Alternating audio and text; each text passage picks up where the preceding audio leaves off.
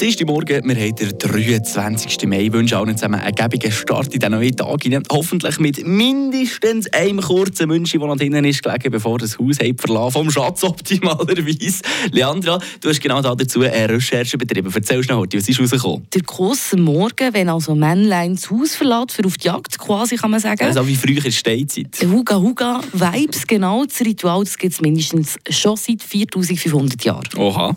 Eine Portion Wissen für einen starken Tag. Schlauere Tag mit Radio FR. Und zwar ist das Küssen im Nahen Osten entstanden. Das berichten Wissenschaftler von der Universität in Kopenhagen und Oxford.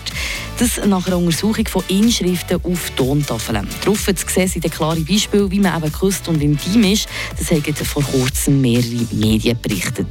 Küssen sind aber dann nicht aus einer einzelnen Region entstanden, sondern in mehreren um die ähnliche Zeit herum. Und die haben sich dann in der ganzen Welt quasi verbreitet. Frische Tag, der Radio